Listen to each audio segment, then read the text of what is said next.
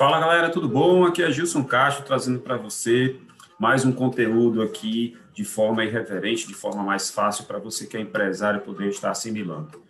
Esse projeto nasceu primeiro com o formato de podcast. O pessoal estava me perguntando, Gilson, por que você não aproveita, já que grava os podcasts, você também não grava os vídeos para deixar lá no canal do YouTube? Porque tem muita gente que gosta de podcast, mas não gosta do aplicativo que você sugere aí, que é o caso do Spotify, para você acompanhar né, os nossos episódios. Por que, que não você faz isso também em vídeo alimenta o teu canal no YouTube, o canal da gestão contábil, das redes, redes sociais e, dos, e das empresas que você trabalha, né? Então, aqui está, então, atendendo a pedidos, a gente está fazendo aqui a divulgação do nosso trabalho através do podcast, né, dos podcasts que já começaram desde o ano de 2020, aí foi uma grata surpresa, e nós vamos fazer a partir de agora, desse episódio aqui, nós também vamos disponibilizar no nosso canal no YouTube. Separei um tema aqui muito crucial para a gente falar agora, no início do ano, que é a opção para o Simples Nacional. Gente, as empresas que pertencem a outros regimes de tributação, né, no caso lucro presumido lucro real, ou mesmo um microempreendedor individual que queira fazer a migração para o Simples Nacional,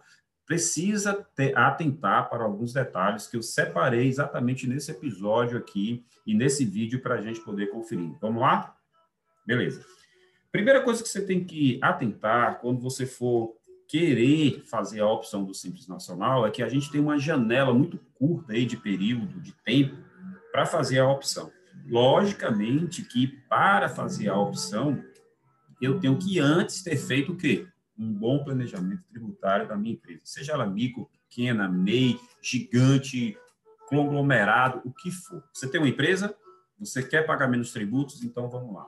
Primeira coisa, faça um estudo tributário da sua empresa. E aí você tem que fazer um estudo tributário considerando várias coisas que nós vamos falar aqui nesse episódio, tá bom? Então vamos lá.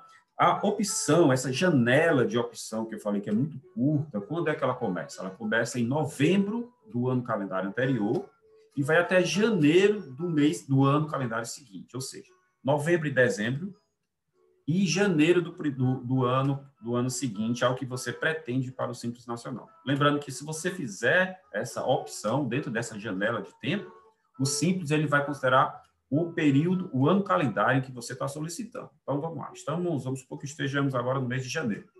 Então eu tenho até o último dia útil de janeiro para fazer essa opção para que a minha opção ela vá retroagir até o dia 1 de janeiro e aí vá até 31 de dezembro daquele ano calendário.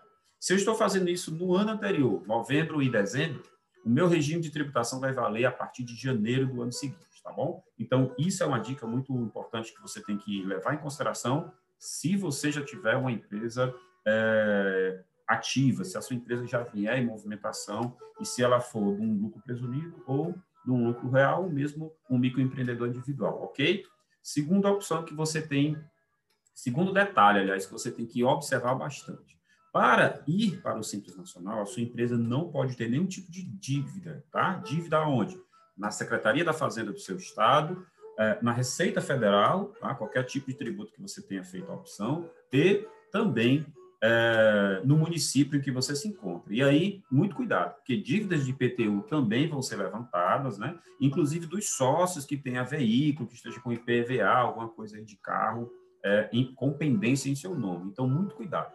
Nunca deixe para fazer essa opção em cima do prazo. Por quê? Porque se aparecer alguma pendência na sua empresa, o tempo vai ser muito curto para a gente poder resolver esses problemas que, porventura, vai aparecer na solicitação do cadastro do Simples. E muitas vezes essas, é, é, essas dificuldades elas não são possíveis de ser regularizadas até a data de corte dessa opção. Então, muito cuidado. Primeira dica: faça um estudo tributário da sua empresa para saber se o Simples é vantajoso para você para o ano calendário seguinte. Segunda dica: para você ir para o Simples Nacional, não pode ter nenhum tipo de dívida no seu nome, sócio da, da, da pessoa jurídica, ou no CNPJ da pessoa jurídica que você quer ir para o Simples.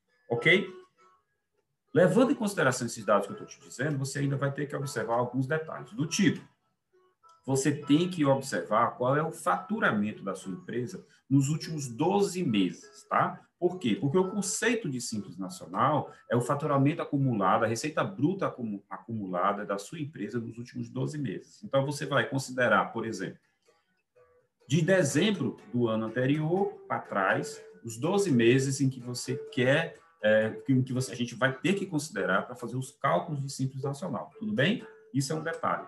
É, Gilson, eu tenho uma empresa que ela é do lucro presumido, mas eu vou para o Simples Nacional. Mesmo assim, eu vou precisar informar o faturamento dos últimos 12 meses? Vai. Nós estamos falando aqui para empresas que já têm sua atividade, é, que a empresa já tem uh, operações sendo realizadas nos últimos 12 meses. Se você está acabando de abrir uma empresa, aí não. Aí você, o tratamento que é dado para você é diferenciado. tratamento, qual é o tratamento que é dado para mim, Justo? A minha empresa que eu vou, estou abrindo, eu acabei de abrir. Você tem até 30 dias para solicitar o Simples desde o pedido da sua última inscrição. Então vamos lá, vamos explicar para você poder entender. Você fez a sua inscrição no CNPJ e acabou de fazer a solicitação da inscrição municipal. Você tem 30 dias para solicitar o Simples, tá?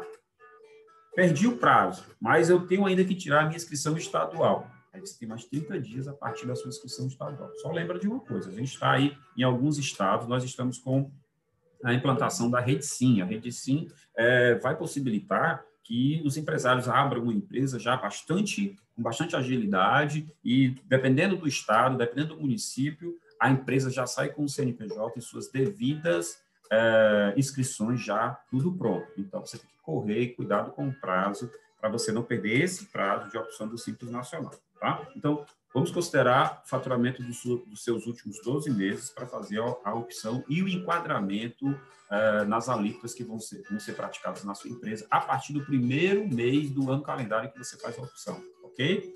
Vamos para mais um detalhe, tá? Você precisa também verificar quais são as atividades que você pratica para poder fazer o seu planejamento tributário correto. Lógico, gente, para quem é empresário, você não vai fazer isso de forma é, é, com experiência, de forma tão simples, de forma tão fácil. Até porque o sistema tributário hoje é altamente complexo, concorda?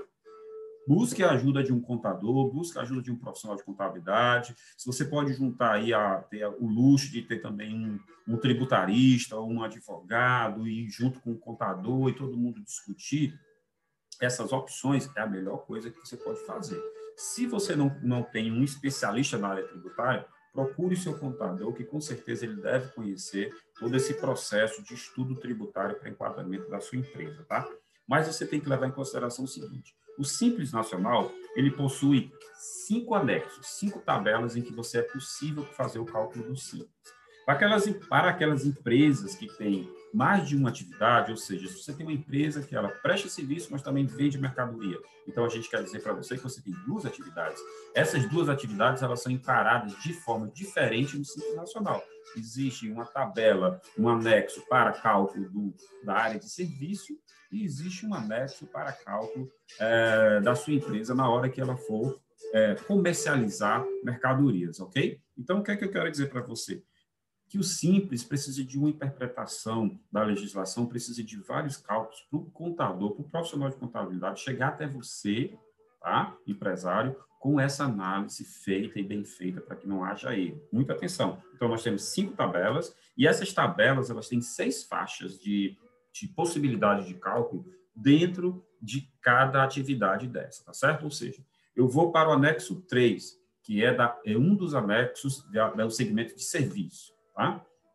Dentro desse anexo, de acordo com a atividade que eu, que eu, eu executo, tá? eu vou já falar sobre isso, você vai ter a possibilidade é, de, de aplicar, dentro, de acordo com o faturamento dos últimos 12 meses, da receita bruta acumulada, você vai ver qual é a faixa que você vai aplicar o percentual sobre a sua receita daquele mês que você vai calcular o simples. Calma, eu sei que isso não é fácil de entender, tá?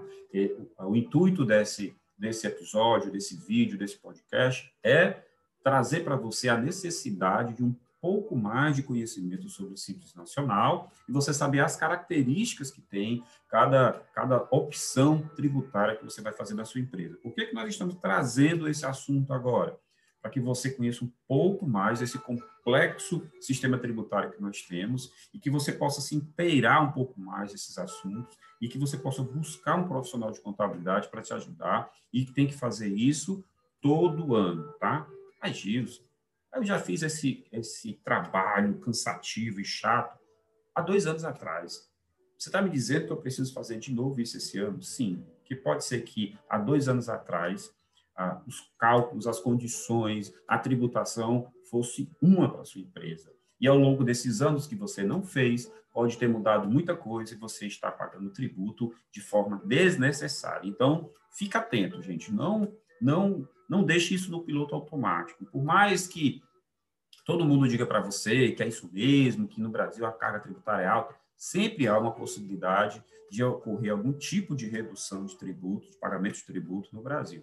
De, isso dentro de uma legalidade, a gente nem está falando aqui de nada ilegal, isso dentro de regras estabelecidas pelos órgãos fiscalizadores. O que aqui é preciso? É preciso muita conversa, alinhamento, e você está, e você está disponível para conversar esses assuntos e você entender cada vez mais, de pouquinho, como é o sistema tributário no Brasil, tá? Que até para nós, contadores, isso não é uma coisa muito fácil. Então, eu falei para você que dependendo né, do regime de tributação, dependendo da sua atividade, dependendo do que você é, pratica com a sua empresa, você pode ser enquadrado em cinco anexos do Simples Nacional. E cada anexo tem seis faixas de cálculo, que essas alíquotas vão aumentando de acordo com cada uma dessas faixas dentro do Simples Nacional. Mas o que vai determinar qual é a sua tabela e o que é que você faz na sua empresa é o CNAE, Cadastro Nacional de Atividades. Né? O CNAE é um, uma codificação para dizer a minha empresa presta serviço nessa atividade, nesse número,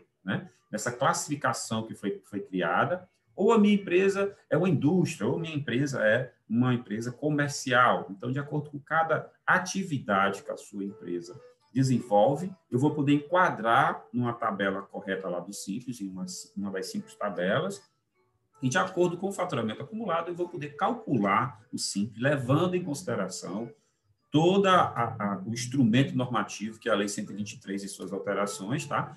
É, me dispõe para que eu faça o cálculo corretamente da, é, do Simples da sua empresa.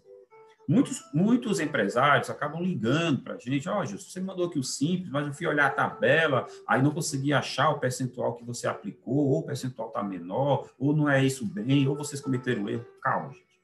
É porque como você tem mais de uma atividade, tá? Você pode, é, é, nós fazemos a divisão do seu faturamento em cada, em cada uma, cada atividade dessa, em cada uma das atividades, a sua empresa executa, e cada tabela tem um, uma forma de cálculo, tem um, um, um, índice, um percentual diferente de calcular o simples. Só que quando nós mandamos a guia para você, o que, é que ocorre? Você recebe uma única guia. Então, se a sua empresa é prestadora de serviço e venda de mercadoria, foi usada duas tabelas para fazer esse cálculo, tá? e o sistema vai aglutinar essas, esses dois cálculos em uma única guia. Você não vai receber duas guias de pagamento, concorda? Então, fique atento. Nem sempre é fácil te explicar como é que o sistema fez esse cálculo do simples. Outra coisa importante a você entender é que, de acordo com o que nós incluímos no sistema lá do Simples Nacional, que é dentro do site pertencente da Receita Federal, o sistema ele faz vários cálculos, o próprio sistema, conforme a informação que nós colocamos para ele, né, para ele sistema, e ele vai gerar uma única guia. Essas informações também vai depender de como você passa para o contador, tá? Vamos, supor que você tem uma empresa prestadora de serviço e uma empresa com venda de mercadoria.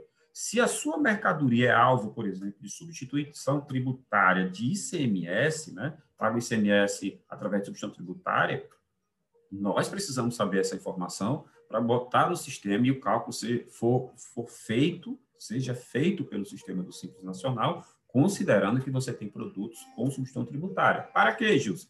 Para que você não pague em duplicidade o ICMS dentro do cálculo do Simples Nacional. O mesmo ocorre para empresas prestadoras de serviço, tá? não de substituição tributária, mas existem serviços que eu presto e, por obrigação legal, o meu tomador de serviço, quem me contratou, tem que reter o ISS na fonte. Se eu prestei um serviço e teve retenção na fonte de ISS, o que, que vai acontecer? Eu tenho que informar isso também para o sistema do Simples Nacional. Então, veja, um único faturamento, eu tenho que separar o que é venda de mercadoria, o que é prestação de serviço.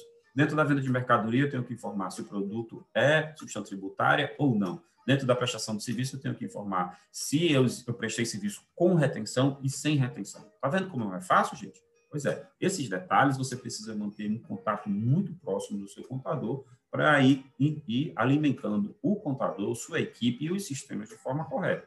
Caso você não faça isso, corre um risco muito grande de você estar tá pagando imposto em duplicidade, ok? Dando continuidade aqui a, a essa nossa conversa. De acordo com o KINAI, a gente vai fazer essa classificação. Vale a pena ser, é, é, ser do Simples Nacional? Então, você pode me perguntar isso. Gilson, é, é vantagem mesmo ser do Simples? Mesmo com, esse, com, com essa complexidade, a gente sempre duvidando para ver se o sistema ele fez o cálculo correto, eu vou ter sempre que ficar ligando para o meu contador para saber se isso foi feito certo ou errado. Gente, vale a pena para vários segmentos, para várias empresas, e vai depender também do faturamento de cada empresa. Cada empresa é uma empresa. Não posso generalizar, se você está dentro de um segmento, que toda, toda, para todas aquelas empresas daquele segmento, o simples será bom. Porque cada contribuinte tem sua realidade. Então, se você é um empresário, se você tem dúvidas para qual é a melhor forma de tributação da sua empresa, sente com seu contador, façam os cálculos, analisem a possibilidade realmente de ser do simples ou não, se há essa possibilidade de ser do simples ou não, e aí sim você decide. Para o ano seguinte, você tem que fazer esse mesmo trabalho e assim sucessivamente. Nós acreditamos em trabalhos sendo feitos dessa forma. Não acredite em receita de bolo, que pode ser que você esteja fazendo um bolo aí bem amargo para o seu negócio, tá? Um bolo não tão saudável para você, para o seu negócio. Então, fique atento. Vá atrás de uma padronização, atrás de, uma, de, uma, de uma, algo sendo, sendo feito personalizado para a sua empresa. Dentro de um padrão, sim, mas algo personalizado para que você não corra o risco de estar pagando imposto desnecessariamente. Estudos de tributação devem ser levados em consideração, tá? Dentro de um planejamento tributário, para que você possa analisar meu faturamento dos últimos 12 meses foi esse.